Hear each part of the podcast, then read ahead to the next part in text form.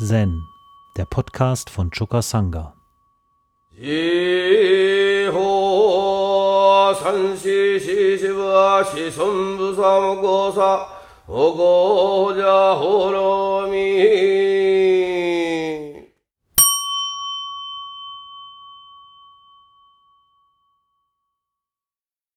Ich habe vor kurzem ein berührenden Film auf Arte gesehen von einem älteren türkischstämmigen Ehepaar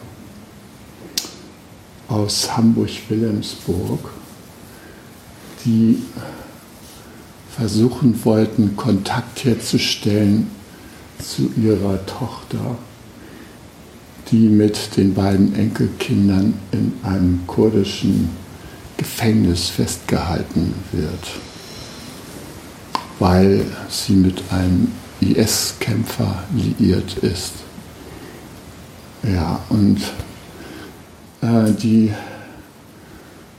ähm, Reise der beiden Eltern, der Versuch, die Tochter da irgendwie zu erreichen, wurde von einem Filmteam begleitet. Und der Film begann schon mit dem Bericht über also das Weggehen dieser jungen Frau, die äh, in Hamburg-Wilhelmsburg aufgewachsen war und die äh, seit früher Kindheit schon einen Freund hatte. Äh, und dieser Freund, der hat sich äh, radikalisiert und mit 18 haben die beiden geheiratet, äh, unabhängig vom Willen der Eltern und haben sich aufgemacht, um in den Dschihad zu ziehen. Und ähm, ja, bei der Befreiung dann von irgendeiner so IS-Hochburg durch die kurdischen Kämpfer die da verlustreiche Gefechte hatten mit denen, wurde diese Tochter von diesen Eltern gefangen genommen und mit den Kindern äh, in ein Gefängnis gesteckt. Ja. Da lebt sie immer noch. Und ähm, die Eltern haben unter großen Schwierigkeiten sich Zugang dazu verschafft, äh, zu dem Straflager, wo die Tochter ist. Und es wurde gezeigt, wie schwierig das war, ähm, überhaupt Verantwortliche da anzusprechen, weil in diesem kurdisch besetzten Gebiet des äh, Syriens oder des Iraks ähm, äh, natürlich keine äh, administrativen Strukturen herrschen, wie wir sie so kennen, sondern da gibt es irgendwelche Warlords, die irgendwie wieder Connections haben und naja, also wir haben es jedenfalls geschafft, sich Zutritt zu diesem äh, Gefangenenlager zu verschaffen und durften natürlich unter Bewachung äh, einen kurzen Moment mit ihrer Tochter sprechen und äh,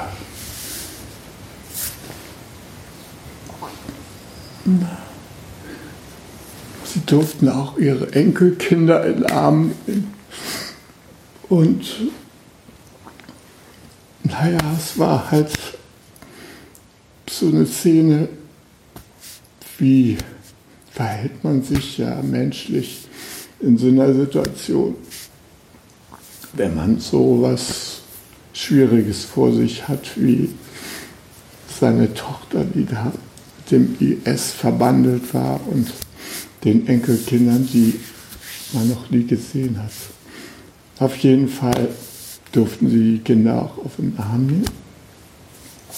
Und sie wollten sich weiter einsetzen für ihre Tochter und dass sie da rauskam.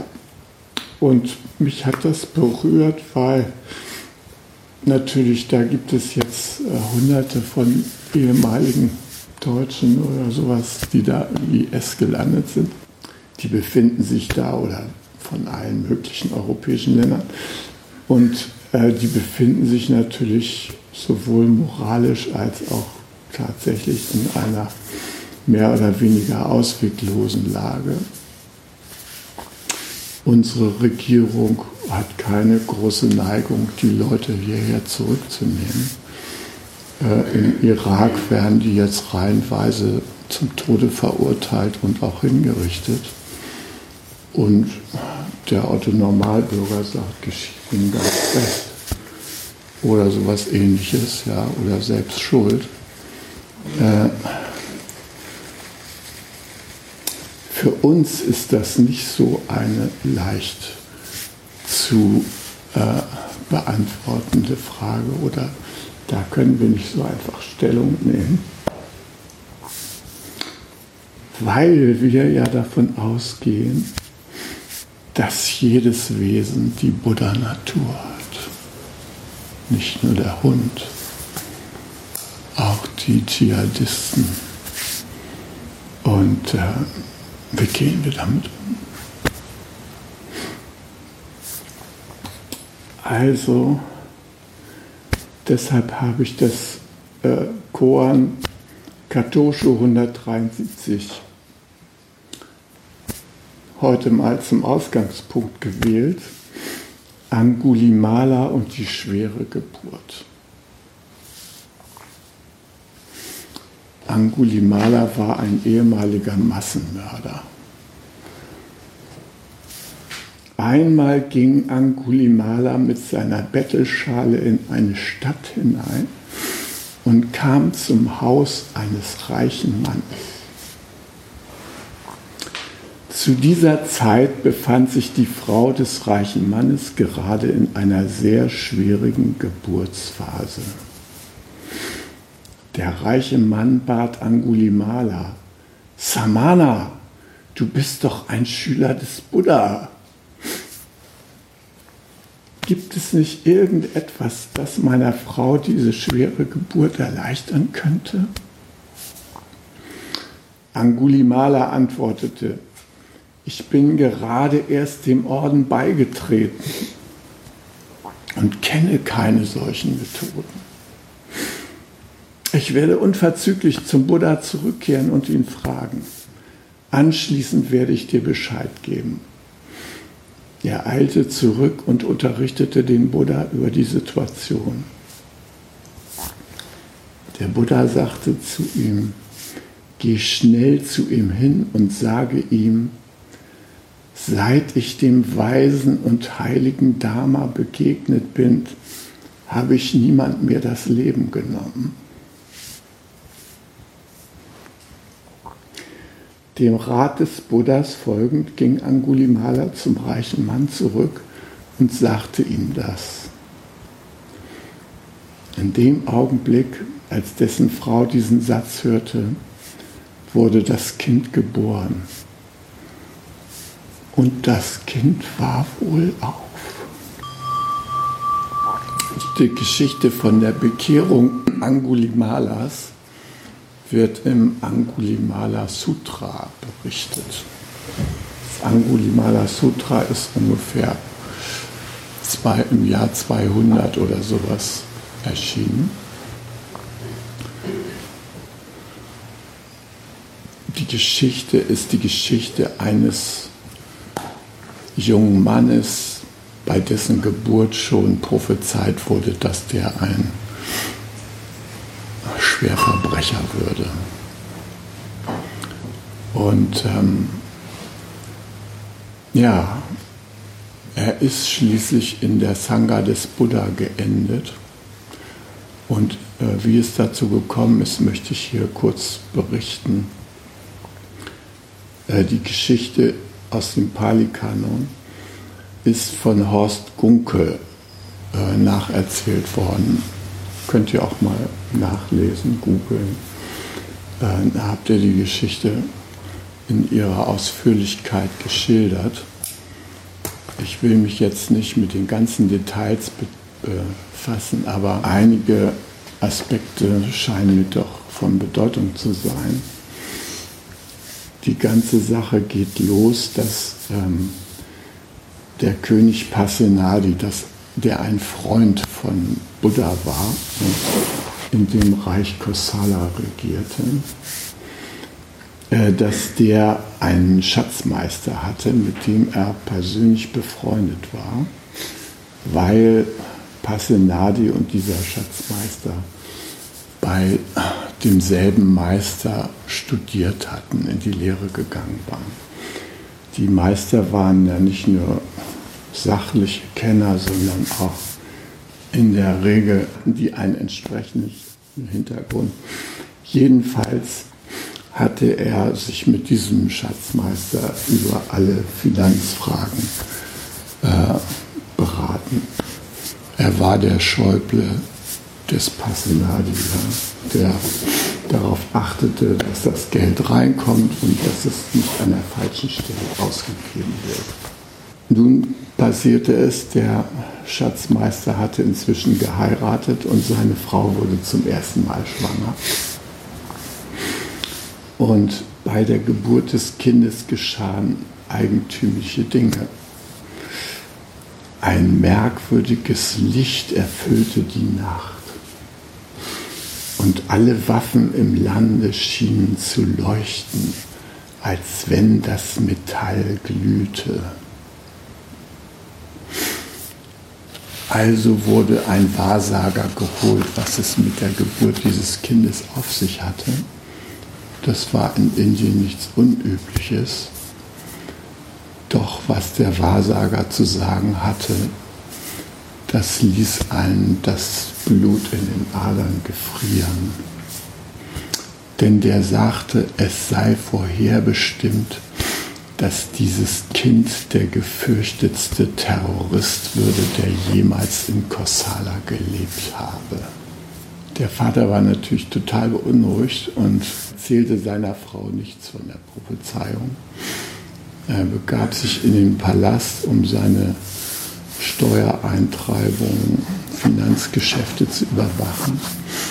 Und ähm, der König, der ließ ihn vor sich kommen und berichtete von diesem geheimnisvollen Leuchten der Waffen in der Nacht und sagte, das, das ist ein Omen. Irgendwas Schlimmes kommt auf uns zu.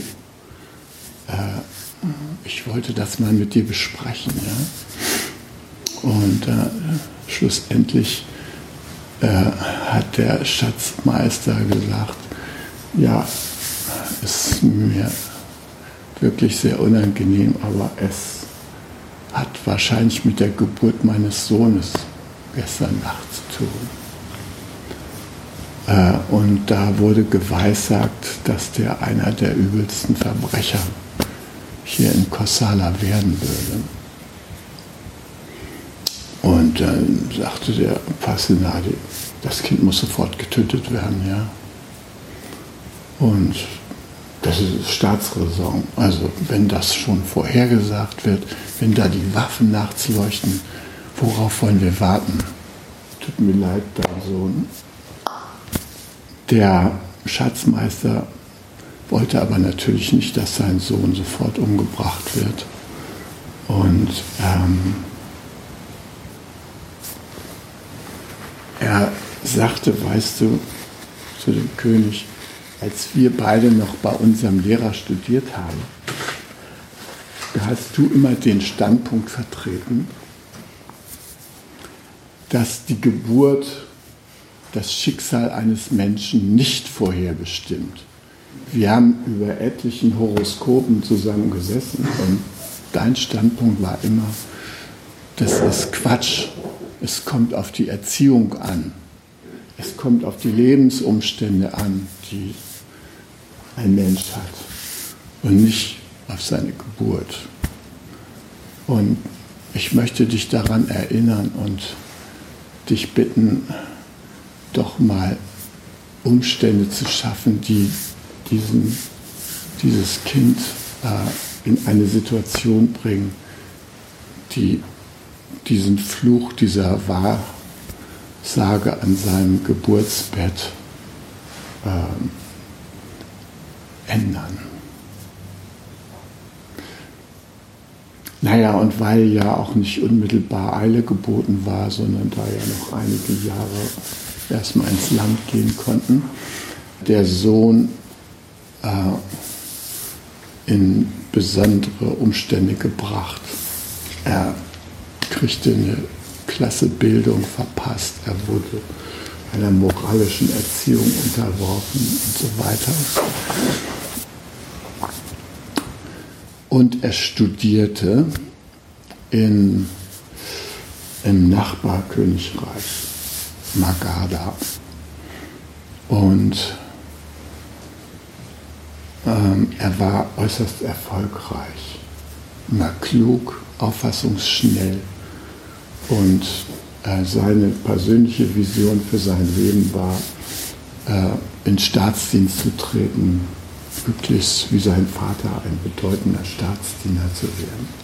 Und der, die Eltern oder der Vater hatte auch versucht, äh, durch die Namensgebung den weiteren Verlauf der Entwicklung seines Sohnes zu beeinflussen. Denn er nannte ihn Ahimsaka, der Gewaltlose. Ja. So.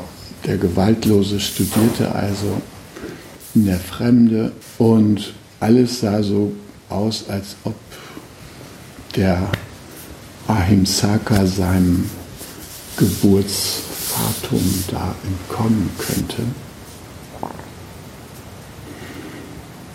Allerdings äh, war er ein ausgesprochener Streber und damit zog er sich den Zorn seiner, sagen wir es mal, modernen Kommilitonen von damals zu. Äh, und die versuchten ihn bei seinem Lehrer anzuschwärzen. Ähm, die spannen da die verschiedensten Intrigen. Unter anderem behaupteten sie, der hätte sich an die Frau des Meisters des Lehrers herangemacht. Und äh, schlussendlich suchten sie einfach in der Geschichte von Ahimsaka, ob sie nicht irgendwelche äh, Verfehlungen oder irgendetwas finden würden, um den irgendwie aus der Gunst seines Lehrers fallen zu lassen. Und da stießen sie auf die Prophezeiung. Das war natürlich ein gefundenes Fressen. Also meldeten sie dem Lehrer von Ahimsaka, äh, was prophezeit worden ist bei seiner Geburt. Und der war sofort beeindruckt und hielt diese Prophezeiung, also dass, die, dass das prophezeit war, das hielt er sofort für wahr. Und ähm, im selben Moment dachte er, er ist selber total gefährdet. Ja. Er hat da so einen strebsamen äh, Verbrecher ins B in seiner Studentenschaft, der ihm wahrscheinlich irgendwann, wenn die entsprechenden Bedingungen herangereift sind, äh, selber ans Leben geht und äh, womöglich ihn und seine Familie demnächst mal umbringt. Das waren die Befürchtungen von diesem Lehrer. Und er überlegte, was er machen kann, um den loszuwerden. Und schließlich dachte sich da einen perfiden Plan aus. Nämlich, er sagte, du willst ja ein mächtiger Mann werden, ein mächtiger Staatsmann und so weiter. Ich habe dir nichts mehr äh, zu bieten was deine Bildung angeht.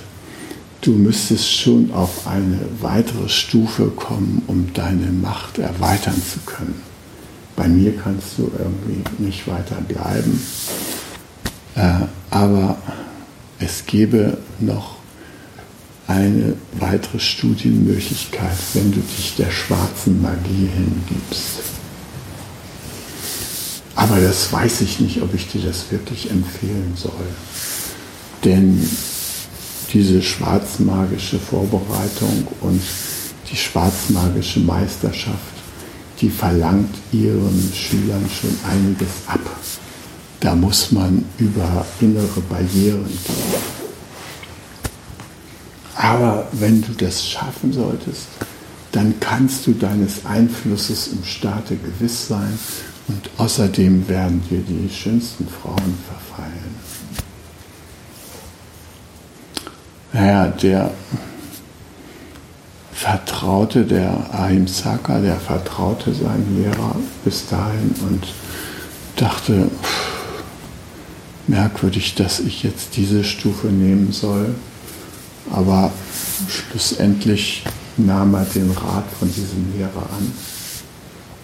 Und der Lehrer sagte, deine Aufgabe, die du bestehen musst, um diese schwarzmagische Prüfung letztendlich zu bestehen, ist, du musst die Finger von tausend verschiedenen Opfern sammeln. Wenn du eine Kette mit den Fingergliedern von tausend Menschen einbringen kannst in den schwarzmagischen Kreis, dann steht dir alle Macht zur Verfügung. Ja, und der Ahimsaka, der machte sich also auf den Weg, da er ein kräftiger junger Mann war, äh, fiel es ihm nicht schwer, so Wanderer, die so alleine durch den Wald zogen, äh, zu überwältigen. Das macht er, schnitt seinen Opfern jeweils einen Finger ab. Und Geld und Güter und so weiter interessierten ihn nicht. Ihn interessierten nur die Finger. Und äh, das hatte zur Folge, dass nach kurzer Zeit sich niemand mehr in den Wald traute, wo der so seinen Aufenthalt genommen hatte. Das heißt, Wanderer konnte er da nicht mehr jagen, äh, musste schon zu drastischeren Mitteln greifen. Und hm, dann überfiel er schließlich so kleinere Karawanen und Händler und äh, schlussendlich äh, ganze Dörfer. Und die Leute waren hysterisiert, wenn sie ihn sahen mit seiner Fingerkette um den Hals, ja, dann wussten sie schon Bescheid. Und er hatte schon den Namen Angulimala. Das heißt Angulus, Anguli, Fingermalerkette, ja. Also ein Fingerkranz trug er um den Hals und das war sein Name, Fingerkranz. Angulimala. Wenn wenn den jemand sah, da brach sofort Panik aus.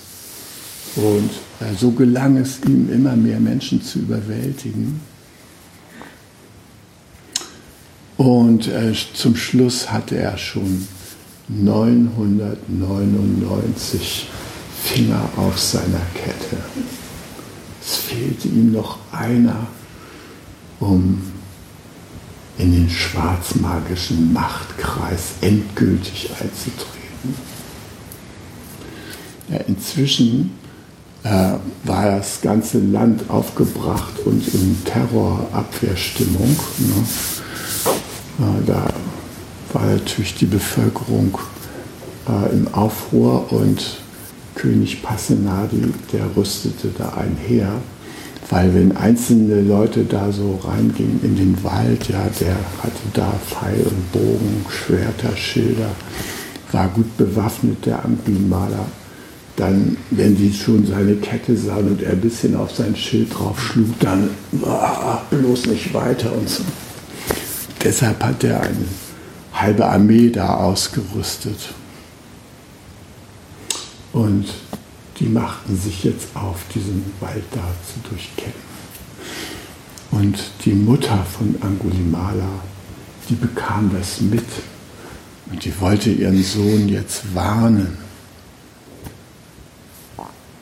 Und äh, sie begab sich also äh, hin zu seinem Versteck, machte sich auf den Weg dahin und Angulimala sah sie kommen und dachte so bei sich, naja, es ist deine Mutter, aber es ist der letzte Finger, der dir fehlt. Äh, warum nicht? Ich habe schon so viele Verbrechen begangen. Ob ich dann nur noch meine Mutter umbringe, das macht den Kohl auch nicht mehr fett. Und Muttermord ist natürlich in dem indischen Kulturkreis so ungefähr das Schlimmste, was jemand begehen kann.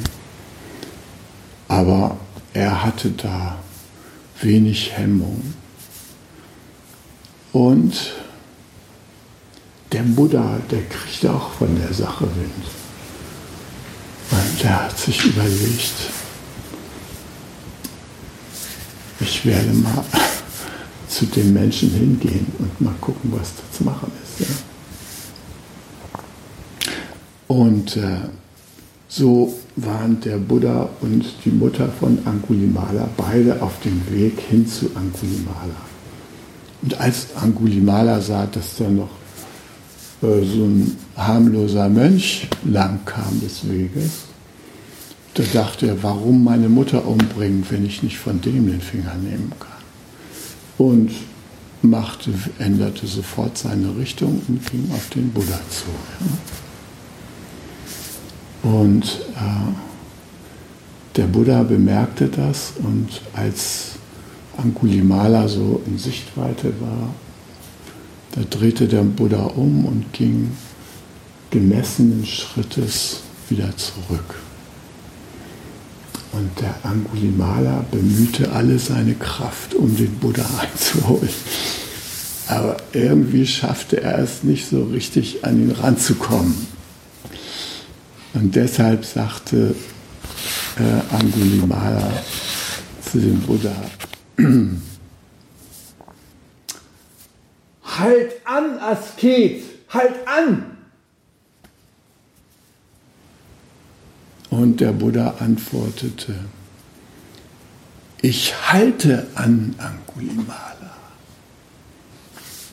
Halte auch du inne. Mal sagte Angulimala, ich sehe doch, wie du gehst. Wieso hast du angehalten? Und dann sagte der Buddha, Angulimala, ich habe für alle Zeiten angehalten. Ich enthalte mich der Gewalt gegenüber den Lebewesen. Du aber kennst keine Gnade gegenüber atmenden Wesen. So kommt es, dass ich angehalten habe und du nicht. Und als Angulimala das gehört hat, da vollzog sich in seinem Herzen eine Verwandlung. Und seine innere andere Seite, die Mitfühlende, wurde angesprochen. Und er schaffte es, diese harte Schicht der Brutalität mit seinem inneren Mitgefühl ein Stück weit zu durchbrechen. Und aus der Welt der Grausamkeit so ein Strohhalm der Rettung so rauszuhalten. Ja. Und ihm dämmerte, dass dieser Asket irgendwie ein besonderer Asket sein musste, weil er sich alleine in diese Gefahr gebracht hatte und weil er ihn nicht einholen konnte. Also musste das irgendwie eine besondere Kraft sein. Er folgte dem Buddha und fragte ihn, ob er ihn in seinen Orden aufnehmen würde. Und der Buddha stimmte dem zu. Und Angulimala wurden die Haare geschoren, gewaschen, er kriegte die Robe angelegt und fragt, was soll ich jetzt tun? Dann sagte der Buddha, äh, der König Pasenadi, der rückt hier gerade mit einem riesigen Heer an, um dich zu vernichten. Du kannst schon mal was Sinnvolles tun. Diese Soldaten werden auf dem Weg hierher lauter Nacktschnecken zertreten, die hier auf dem Weg rumlaufen. Die kannst du schon mal einsammeln und zur Seite tun damit du etwas tust, um andere Wesen zu retten und damit die nicht in ihrem Drang diese ganzen Schnecken da zertreten. Diesen Job hat dann Angulimala gemacht, ganze Nacktschnecken da eingesammelt. Und der Passenadi kam an und äh, naja, und sagte, der ist jetzt auf der Suche, diesen Massenmörder da endlich umzubringen. Ja? Ob der Buddha den äh, gesehen hätte. Und da sagte der Buddha, der Massenmörder, das ist dieser Mönch da vorne, der diese Nacktschnecken einsammelt. Er dachte Passenali, das kann doch wohl nicht wahr sein. Doch, sagte der Buddha, er ist gerade der Sangha beigetreten. Und äh, damals galt das Gesetz, wenn jemand ein Samana wurde, selbst wenn er ein schreckliches Vorleben hatte, war er so lange geschützt, wie er sich entsprechend den Regeln verhielt. Und da der Pasenadi ein guter Freund des Buddha war und das Gesetz galt, dass der spirituelle Lehrer mit seinem eigenen Leben für das Leben so eines Schülers einzustehen hatte und der Buddha dazu bereit war, sagte der, okay, gut, dann wollen wir die weitere Entwicklung in der Sangha abwarten. Und ist mit seinem Heer zurückgezogen. Und der Buddha sagte dem Angulimala, also damit das hier schon mal klar ist, äh, du wirst jetzt noch viele Schwierigkeiten haben, denn das, was du getan hast, das ist ja nicht aus der Welt und das hat immer noch Konsequenzen. Und äh, die Sangha war auch nicht so richtig begeistert, ja. Da so ein Mörder da plötzlich so in den eigenen Reihen zu haben. Und ähm, naja, sie sind dann gemeinsam auf Bettelgang gegangen und die Leute haben nur den Angulimala da gesehen unter den bettelnden Mönchen und sofort sind die in Geberstreit getreten, die Leute. Ne? Die kriegten also keine Nahrung mehr gespendet wer sich mit so einem Massenmörder da verbrüdert, ja, dem sollen wir dann noch irgendwas geben, um Gottes Willen. Nee, um Gottes Willen haben sie natürlich nicht gesagt. Aber die kriegt da nichts.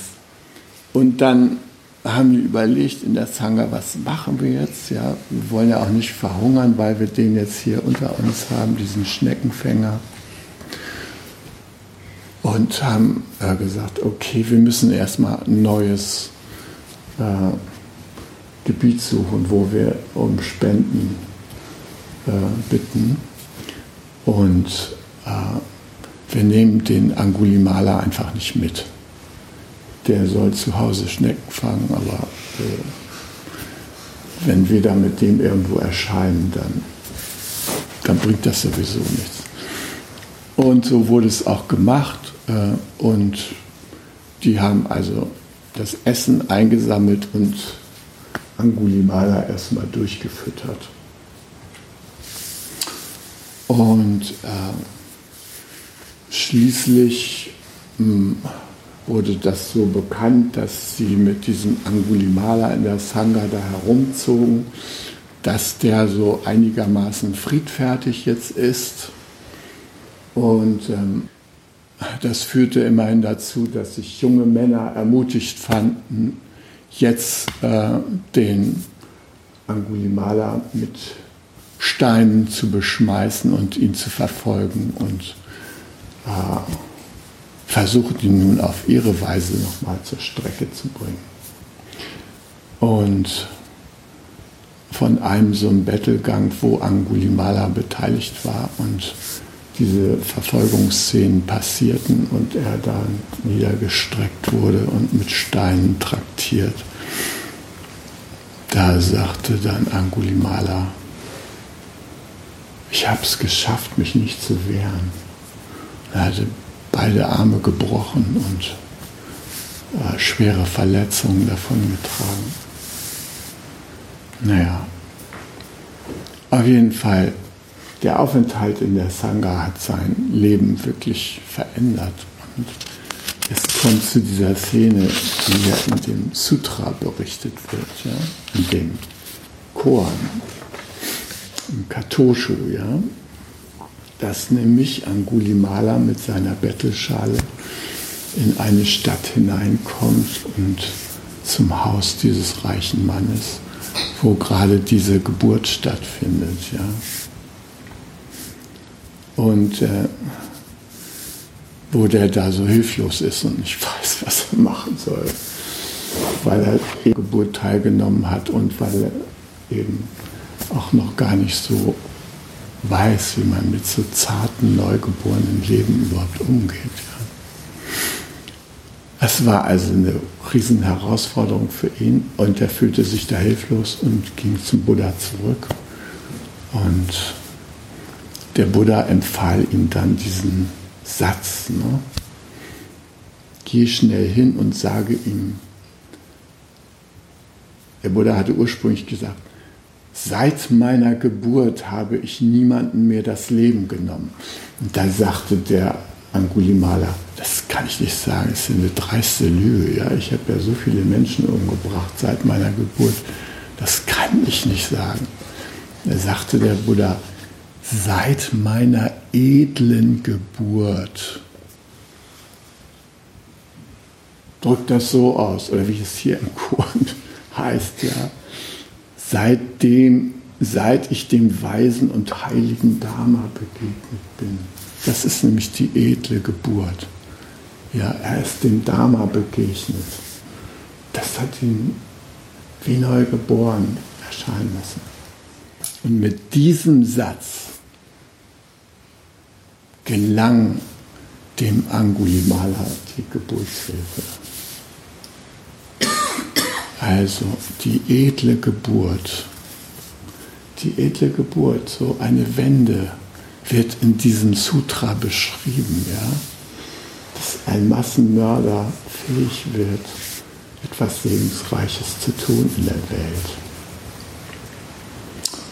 Und das Sutra berichtet einfach von der tiefen Vertrauen, das der Buddha in jedweden Menschen hatte.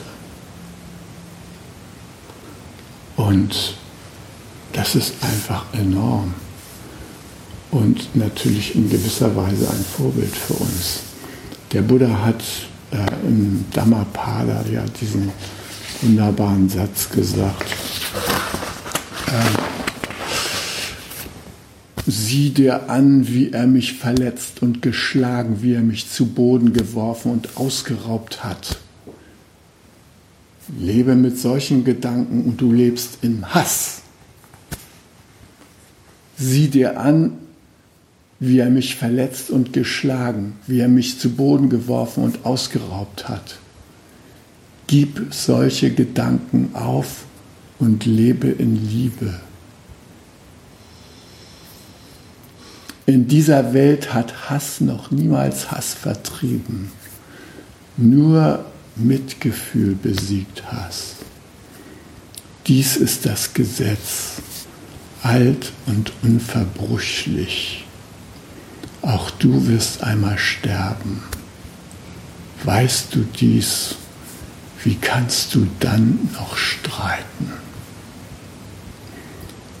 Und dieses Zitat aus dem Dhammapada, das wurde in einem Internierungslager, wo die äh, Roten Khmer, die das Pol Pot-Regime, äh, die Mönche und die Zivilbevölkerung da gefangen genommen und gefoltert und äh, isoliert hatte und so weiter. Ja.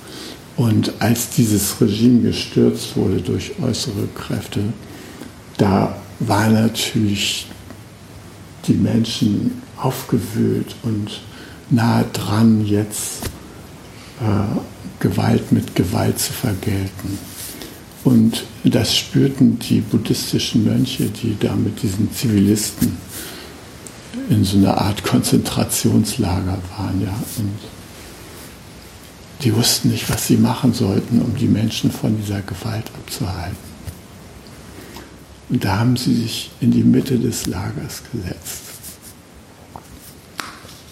Und diesen Vers da rezitiert, Tag und Nacht.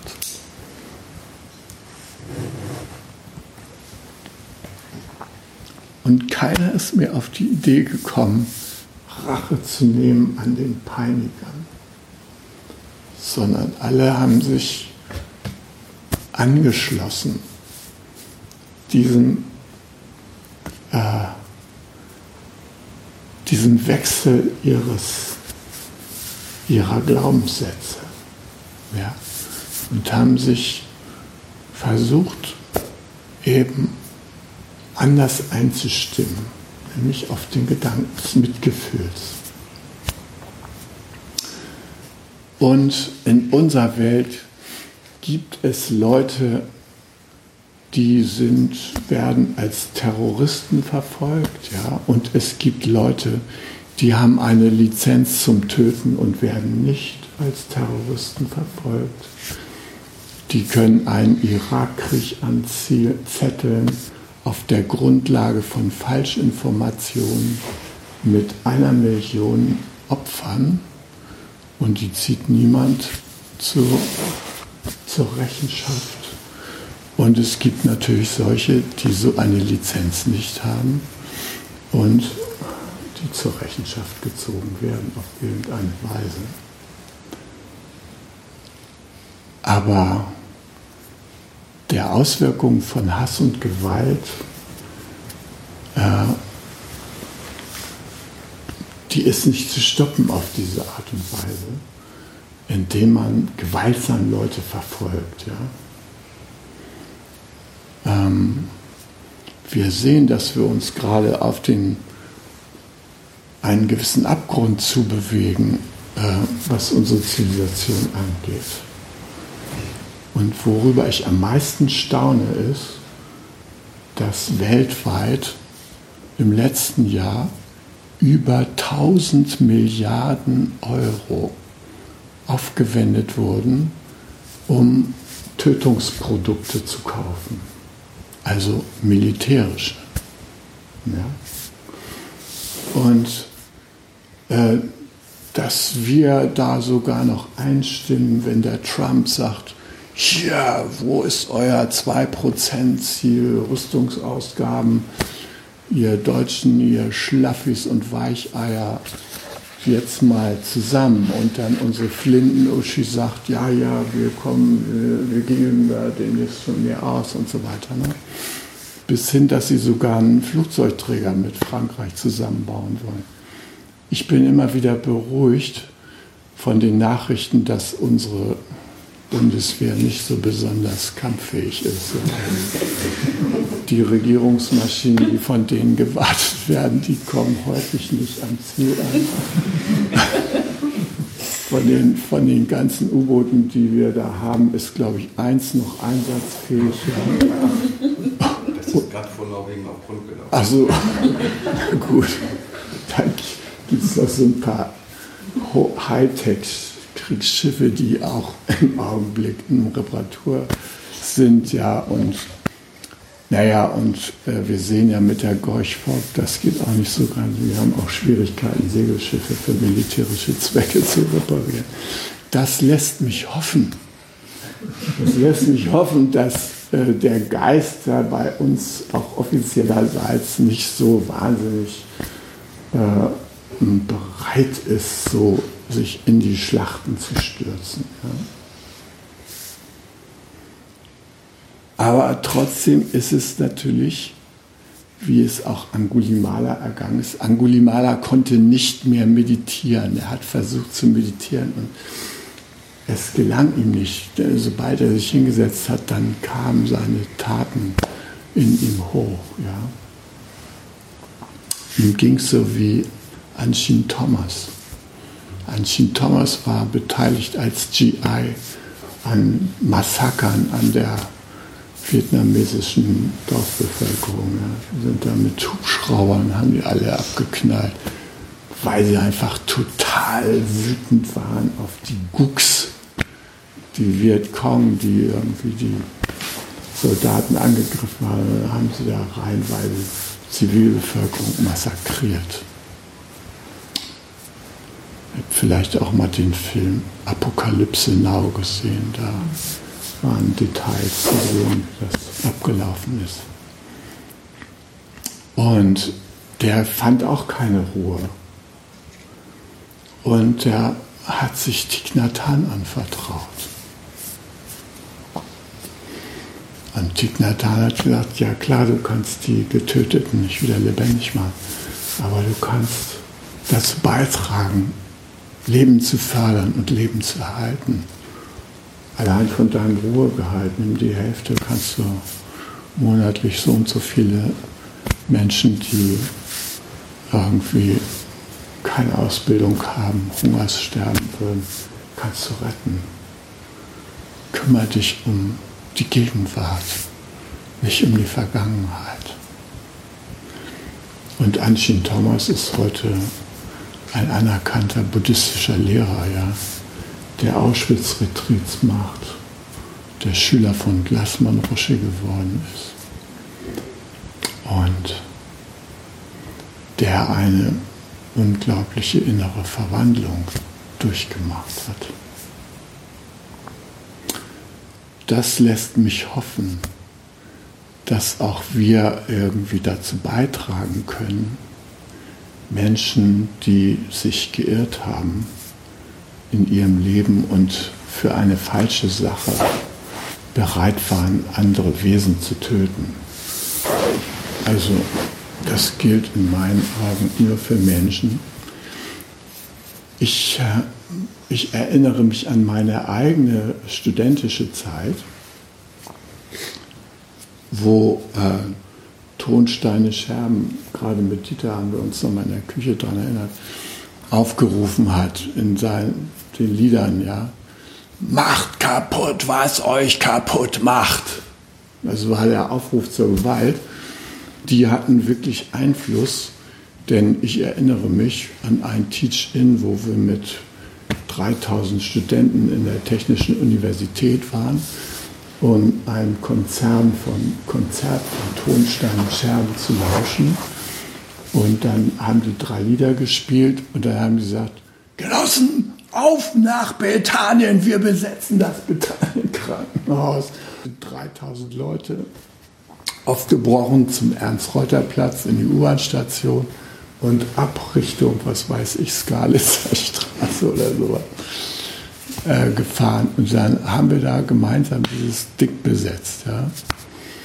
War natürlich kein äh, Gezirpe mit Liebesspiel und äh, guten Worten, sondern da wurde gleich äh, Tacheles äh, angewandt. Ja? Und ähm, aus unserer damaligen Studentenbewegung hat sich ja auch die RAF entwickelt, als ein von anderen kritisierter Weg, aber nicht die grundsätzliche Stoßrichtung wurde nicht kritisiert, sondern die Mittel.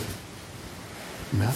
Ich will damit nur sagen, man ahnt manchmal nicht, wie dicht man selber an so einem Gewässer ist, das einen da reinreißen kann in sowas wie den Dschihad oder den IS. Ja? wo die Leute gesagt haben, ja, Kalifat, was machen wir denn? Äh, man muss irgendwas unternehmen, eine neue Organisation. Äh, wir sitzen da auf Erdöl und äh, die Europäer und anderen imperialistischen Mächte, die nehmen uns das alles weg. Wir müssen neue Wege gehen. Kann man ja, kann man ja sehen. Ja. Das ist sehr gefährlich, auf Erdöl zu wohnen. Da kann man ganz leicht massakriert werden, wenn man das nicht freiwillig rausrückt. Beispiel Iran. Der frei und demokratisch gewählte äh, Staatschef Mossadegh der hat als erstes mal die international besessenen iranischen Ölquellen nationalisiert. Und damit war ein Fall für den CIA, der schnellstmöglich aus dem Weg geschafft werden musste. Und dann wurde anschließend das Schah-mäßige Terrorregime da installiert, was aber ein Garant dafür war, dass die Erdöllieferungen aus dem Iran wieder in westlicher Hand waren. Und das ist natürlich überall auf der Welt immer wieder passiert. Es ist eine andere Seite. Ja? Also wenn wir in, in dieses Macht und Gewalt äh, wirken hineingezogen werden, verstrickt werden, dann können wir sehr leicht selber Gewalttäter werden. Und deshalb ist es so wichtig, uns klarzumachen, die Wende liegt nicht in der gewaltsamen Zerschlagung irgendwelcher Gesellschaftssysteme, sondern die Wende liegt darin, Mitgefühl anzuwenden. Glaubhaft und wirksam. Und natürlich gerade auch diesen Menschen gegenüber, die sich mit der Gewalt verstrickt haben. Sonst kommen wir ja nie aus dieser Gewaltspirale raus. Wir müssen ja eines Tages auch mal den Trumps und diesen ganzen Leuten verzeihen, ja? die da sagen, hier, ihr Land wird verdichtet. Ja? Wenn die nicht parieren, dann ratzeputz, bomben wir euch in die Steinzeit zurück oder so. Also dem können wir meiner Meinung nach nur ganz klar entgegenhalten, sich selbst Mitgefühl zu geben für diese Tendenzen in uns selbst und anderen, die sich in Gewalt verstricken, ebenfalls mit Mitgefühl zu begegnen. Denn niemand, niemand auf der Welt greift freiwillig zur Gewalt. Das ist ein Prozess, bis man sich selber überzeugt hat, dass hier nur noch Gewalt hilft. Ich habe das mit ähm, jungen Schülern, Elfjährigen, habe ich hier schon berichtet, ähm, in so einer AG äh, Streitschlichter in der Schule erlebt, ähm, dass diese Kinder mir erzählt haben von ihren Gewalterfahrungen. Und da war ein ganz süßer Junge, äh, Niki, ja, der in Steierberg ausgerechnet in die Grundschule gegangen war und der aber aus dem Nachbardorf kam. Ja. Und ähm, der kam in die zweite oder dritte Klasse und weil er nicht einer aus der, der unsrigen war, ja, wurde er vom Rest der Klasse irgendwie gehänselt. Und er sagte, das hat erst aufgehört, bis ich jedem einzelnen Mitschüler einen Faustschlag ins Gesicht gegeben hatte. Dann haben sie mich respektiert. Und mit dieser, mit dieser Haltung ist er in die integrierte Gesamtschule gekommen, ja, fünfte Klasse. Und dann habe ich gesagt, sag mal, Niki, wie, wie löst du denn hier jetzt Konflikte? Wir wollen doch versuchen, andere Wege einzuschlagen. Und sagte, ja, meine Mutter hat gesagt, ich soll hier in diese AG gehen. Und da sage ich, wie kam denn deine Mutter auf die? Ja, ich, wenn ich mich so ärgere, dann schlage ich alles kurz und klein. Und das will sie nicht mehr. Und äh, demnächst will ich meine Freunde zu meinem Geburtstag einladen und sie hat Angst, dass ich die dann schlage. ich sage, ja, und wie gehst du jetzt hier auf dem Schulhof vor, wenn du mit irgendjemandem Zoff hast? Da sagt er, ja, wenn ich stärker bin, dann gibt es eins bei dem auf die Glocke. Und wenn ich schwächer bin, dann renne ich weg. Haben wir immer in kurzer Zeit unsere Konflikte gelöst. So, und das ist nur eins von mehreren Beispielen, die ich da habe, die ich erlebt habe, die mich erschüttert haben. Wie so ein junger Mensch, elf Jahre alt, ja, wie der so völlig selbstverständlich sich eingelebt hat in so einen Kontext der Gewalt. Eine andere Schülerin, die wohnte in so einem äh, problematischen Gebiet, wo die Nachbarn waren Sinti und Roma. Ja? Und sie waren Libanesen. Und äh, dann hörte man, dass diese beiden Roma-Familien da plötzlich einen Konflikt hatten und der eine sagte, ich erschieße dich gleich und hatte eine Pistole. Ja? Und äh, sie kriegte das mit. Und der Vater von ihr sagte, mach das Fenster zu, wir wollen die Weltmeisterschaft weitergucken. Ja. Also so, komm, mach da nicht hingucken, Fenster zu, Fernseher an und äh, sich begeistern für das, was da abläuft. Ja. Und die war auch mit Gewalt sozusagen aufgewachsen. Es war irgendwie so etwas ziemlich Selbstverständliches. Naja, also ich habe mit diesen Kindern dann noch gute Zeiten gehabt und viel von denen gelernt. Ähm, und ich konnte das schließlich aus Zeitgründen nicht mehr fortsetzen, aber es hat mich sehr ähm, damals getriggert, dass so junge Menschen so leicht der Gewalt erliegen, der sie da, die sie da umgibt. Ja? Und das ist im kultivierten Deutschland. Ja? Also, naja, ich wollte nur sagen, als Buddhist setze ich auf die Buddha-Natur. Ich nehme mir das Beispiel des Buddha zu Herzen. Angulimala, der Massenmörder, der hat auch die Kurve gekriegt. Und in ihm steckt auch das, was wir Buddha-Natur nennen und was einhergeht mit Mitgefühl. Hi. Zen, der Podcast, ist eine Produktion von Chokasanga e.V. in Kooperation mit dem Podcaststudio Paderborn.